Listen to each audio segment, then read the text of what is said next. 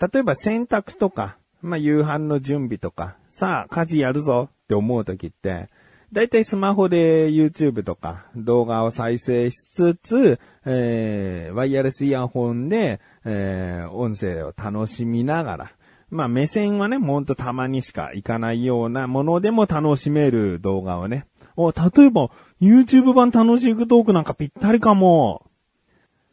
あまあまあまあ、それは 自分の番組だから自分はそんなに聞いたりしないんだけど、まあ他にもね、いろいろとそういうので楽しめる番組あるから、再生して、さあ洗濯するぞ、つってさ。ね。で、洗濯物を回してる時に、あ、じゃあご飯の下ごしらえだけしちゃおうかなとかさ。うん、まあちょっとした掃除しようかな、みたいな。思ってさ。えー、そのままね、あの、耳はもうしっかりイヤホンしてさ、あの、なんか作業しようと思うんだけど、うちの息子がですね、長男ですね。中学校1年生なんですけど、あのー、まあ、こう、ちょこちょこやってくるんですね。で、まあ、例えばご飯の下ごしらえしてる時なんかは、まあ、ご飯の下ごしらえ自体に興味があるというよりは、うん、まあ、本人はね、口に出して言わないけど、かまってよーっていう感じなんだね。うん、もう、もろに、こう、キッチンの中入ってきて、ずっと突っ立ってるっていう。うん、まあまあまあ、あの、踊りながら入ってきたりさ、まあいろいろなパターンがあるんだけど、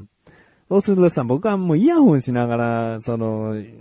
楽しんでるからさ、もうなんか来たらい、いちいちこう外して何って、こう反応しなきゃいけないわけよ。何っつったら、うん、なんでもないとか言うんだけど、なんでもなくないんだもう絶対100%構ってほしいというか、なんか会話してほしいとか、うん、なんかそういう、可愛い、えー、ところがあってやってくるわけなんだよね。で、まあ、しょうがないからさ、もう音声止めてね。なんだよ、つって、うん。じゃあ今からこれ切るからさ。でね、これね、こういう風に切るんだけど、こうやってやると散らかっちゃうじゃん？だからこういう風にね、やったりするんだよ、とか言ってさ。へえ、なるほどね、とか言って。すごいね、僕がこう話すことにね、こうちゃんと 食いつくというかね。まあ、それ目当てで来てるのかわかんないんだけど。で、これ切ったら、先にこっちを炒める。なんで先にこっち炒めるかわかる？とか言って。火が通りにくいから。まあまあ、それもあるな、とか言って。うん、でもこれは一回炒め終わったら別のお皿に開けとくから、まあそういった火の通りにくさというよりは、えまあ先にこっちを炒めておいた方が後々楽になるんだよとか、なんかいろいろとさ、料理のこう説明。例えばね、夕飯の準備だったらこう料理の説明とかしながらさ。うん、で、なるほどね、とか言って。まあね、あのー、僕自身さ、今、中学1年生を子育てしてるって、まあ、常にだけど、人生で初めてのことをしてきてるわけだよね。もう来年は中学2年生なわけだから、中学2年生を初めて子育てする。で今現在中学1年生の夏終わりの子供を育ててるっていう意味で言えばもう常に初めて。で、まあ、でもこんなにも、親懐こいんだなと思って。まあ、人懐っこいの親に置き換えた言い方をしたんだけど、なんかもう、うちはさ、やることやったらゲームとか好きな遊びも、どうぞどうぞっていうあれだから、だけど、こう、ちょっと時間が空いたなとか思うとね、僕の方に来てくれんだよね。で、すごいこうなんか、うん、話、話したがるわけじゃないけど、話聞きたがりなのかもしれないね。うん、まあまあ自分で言うのもなんだけど、結構、好かれてるんじゃないかなっていう なんだこの話。えーん、あの、感覚で言うと近所のお兄さんみたいな。うん、親でもあるんだけど、どこかこう、近所のお兄さん的ポジションにもなっちゃってんのかなっていう。うん、例えばあの、僕、スバルの車を乗ってるんだけど、このスバルの車を、もうどういったこだわりで乗ってるかなんて言ったことを話したことないんだけど、もう生まれた時からずっとスバルの車乗ってるから、僕は絶対に車を買うとき、スバルの車を買うんだって、長男が言ってんだよね。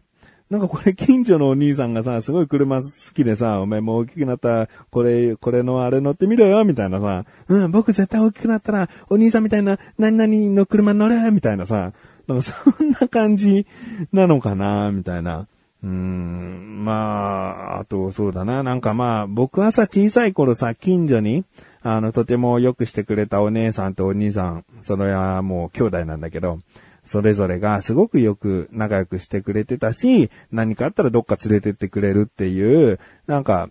家族とは違う、優しい身近な大人っていうポジションの人がいたんだけど、まあそうか、今のご時世なのか何なのかわかんないけど、まあ、近所にそういった 優しいお兄さんみたいなのいないからな。そういうポジションも僕ができるのであればね、代わりになれるのであれば担ってあげなきゃなっていう気持ちになりましたね。うーん、でもまあ本当にね、あの、スキンシップもすんごい嫌がらない。普通も中学1年生、もうこれから2年生、3年生ってなってくるからさ、スキンシップをすんげえ嫌がるじゃん。すっげえ嫌がらないんだよね。もう僕はさ、座っててさ、隣に立ってたらさ、お前はいい体になってきたなとか言ってさ、こうお腹とかをポンポンこう、触ったりさ、するんだよね。肩組んだりとかさ。もう、そうさ、その、息子自身もさ、僕の方に肩組んできたりとかしてさ、うん、なんか、お兄さん感覚もありつつ、うん、でもまあ一日一回はね、なんか、なんかしら注意してるけどね、部屋片付けろみたいなね。うん、だそういう、あのー口うるさい親っていう部分も十分息子に、こう伝わってるとは思うんだけどね、それでもこう近寄ってくれるっていうのは親としてはすごいありがたいし、嬉しいことだよね。あとね、まあ、本人は無意識かもしれないけどね、僕の枕を使って寝てる時があるんだね。うん 普通親の枕なんか使いたくないでしょうね。どんな匂いしてるのか自分自身じゃそこまでわかんないけどさ、まあ、あからさまに自分とは違う匂いが染みついた枕なわけだからさ、そこは自分の枕でいいじゃんと思うんだけどさ、極めつけはさ、あの、僕の枕をアイマスク代わりにもう顔面に乗せて寝てる時あったんだよね。うん、もう別にこれは親の枕だからどうのこうのじゃないのかもしれないけど、でもこう見ててさ、ああ、僕の枕をそこまで嫌がらず、そんな風に使ってくれるんだっていう、別にすごい嫌な気持ちじゃないね。うん、むしろちょっといい方のね、あなんか、可愛いな、みたいな、思う気持ちが強いですね。うんまあまあ、えーちなみに次男はですね、もう、ここのとこ毎日、うもうお風呂一緒に入んなきゃイヤイヤ期に入りましてね。よく2歳児がイヤイヤ期って言うけど、次男は小学校3年生で、もうお風呂一緒に入んなきゃイヤイヤ期。うん、今日パパ一緒にお風呂入ろうね。今日一緒にパパお風呂入れる。もう毎日。うーん、はいはいはい、つって。もう夜仕事行って、早めに仕事行って、家にいない時はもう諦めて、一人で入るんだけど、もう小学校3年だから、もう頭も体も歯も全部自分で磨ける、洗えるわけよ。だからもう全然一人で入れるからもう一人でちゃちゃっと入ってもう出てテレビ見ようとかさ、できるのに、もうずーっとさ僕が一緒にお風呂入れるタイミングを伺ってんだよね。うん、あ、僕と一緒にね、お風呂入れるタイミング。うん、まあまあそこは可愛いかなと思うけどね。うん、長男ほどスキンシップは嫌がるね。うん、でも長男はもうお風呂は絶対に一緒に入らない。銭湯に行こうとか、温泉に行こうとかは一緒に行ってもいいらしいんだけど、一緒に家のお風呂に入ろうは嫌らしいね。うん。なんかそこいろいろ面白いね。もう長男と次男で違いがね、すごく出てきて。うん。まあまあ、楽しい子育てって感じかな。うん。まあ、すごい、あの、長男に好かれてます、みたいな。あの、親の思い上がり話をしようかなと思ってたんだけど、すごい長くなっちゃった自分がお送りします。菊池のなだらか向上心。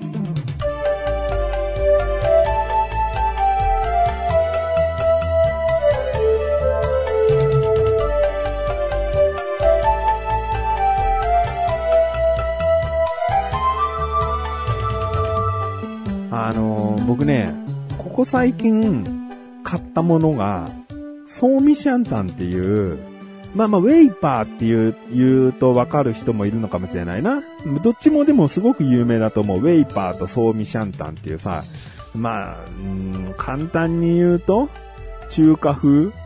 総合調味料みたいな感じかな。まあ、まあまあまあ、油な感じが一番多いんだけど、あの、入ってる何かっていうのはね。うん、だけど、いろいろな、こう、エキスとか、あの、砂糖とか、いろいろな香りの油とか、うん、いろんなものが入ってるわけ。うん、粉末醤油とかも入ってるのかな。うん、だからこれをお湯に溶かすだけで中華風スープになりますよっていうぐらい万能な調味料で、もう昔から、いや、うち使ってますよっていうところはいくらでもあると思う。だけど、うちは、うん、実家がそもそもそれを使ってなかったんで、全然馴染みのない調味料だったんでね。だけど、なんか、あの、一時さ、チャーハンはこれを入れて炒めるだけで美味しいチャーハンになりますよ、みたいなチューブが売られてたの。それはソーミーシャンタンでもウェイパーでもないやつだったんだけど、ああ、そんなものがあるんだと思ってたまに買って使ってたのね。だけどこれってよくよく考えたら、まあ、ソーミシャンタンとかウェイパーもこういう使い方をすればいいのかって思ったんだよね。で、結構さ、ご飯を炒めてチャーハンみたいにするっていうこと多かったり、あとスープ作るのって意外と色々な出汁を買わなきゃいけないじゃん。鶏ガラだったら鶏ガラのあの粉末買わなきゃいけない。コンソメだったらコンソメのあれを買わなきゃいけないってい。で、その後に仕上げに何入れるの塩で整えの醤油入れるのとか、なんかスープにしても、これで簡単にスープできるみたいなものって意外と少なかったりするんだよね。で、味がしょっぱくなっちゃったり薄くなっちゃったりで難しかったりするところを、このソーミシャンタンはスープも本当に簡単に作れるし、チャーハンとか他の炒め物とかでもすごくこう使いやすいんだよね。で、僕が持ってるのは缶に入った、もうもろにスタンダードなソーミシャンタンなのね。あ、ちなみにソーミシャンタンとウェイパーの違いは、なんか味の濃さとか、えー、塩の配分量らしい。味の濃さっていう感覚で言うとウェイパーの方が濃いらしいんだけど、塩の入ってる量はソーミシャンタンのが多いらしい。だから、うーん、深みみたいな部分で言うとウェイパーなのかな。だけど、うん、そこまでコクを出しすぎないように使いたいなって方はソーミシャンタンなのかなっていう。まあ、うーん、すごく舌に敏感な人じゃない限りどちらも同じような使い方でいいのかなって思うんですが。えー、まあ、僕はソーミシャンタンの方をね、買ったんだよね。で、最近、僕はね、あの、そうみシャンタンを使った料理でこれいいなと思ったのが、え、蕎麦ね。えー、麺つゆの中に、そうみシャンタンで割ったスープを入れて、で、いわゆる、その、まあまあ肉そばみたいな感じにしたんだよね、豚バラ入れて。でさ、よくほら、ラー油でさ、辛くするそばあるでしょ？だからそれみたいにしたいなと思ったから、あの、最後にラー油と少しごま油も入れて、で、あの、日本そばね、あの、灰色のそば入れて、で、長ネギと海苔をドサッとこう乗っけてさ、美味しかったね。だからこれ麺つゆでももう十分ごま油とラー油入れちゃえば全然美味しいものになるんだけど、このソーミシャンタンを、のスープを入れたことでよりこう味の深みというか奥行きがこう出てきて、ああ、こういう使い方もありだなっていうね。うん、中華風の調味料だけど、そういう和食にもいけるよっていう。うん、だから、まあ、ちょっとね、いろいろとこう、なんか自分の料理の幅も広がってね、おすすめなので、まあ知ってる人は知ってると思うんだけど、いやーこれ知ってるけど買わねえなって人も多いと思う。うん、だからぜひね、最初はなんかちっちゃいチューブのやつとか、ちっちゃい缶のやつとかもあるんで、それで試してみたらいかがかなと思います。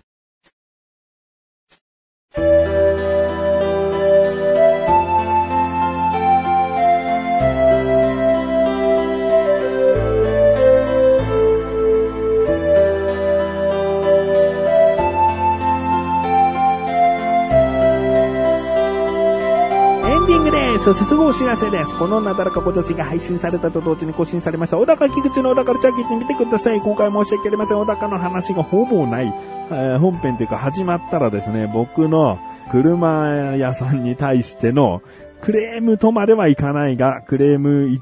前夜という感じですね。えー、もう丸々ほぼ30分行ってしまいましたが、えー、気になるという方はぜひ聞いてみてください。ということで、なだらかことしはます。セーブコスで、それでまた次回お会いでき口する人目がるたまりでもあり。お疲れ様です。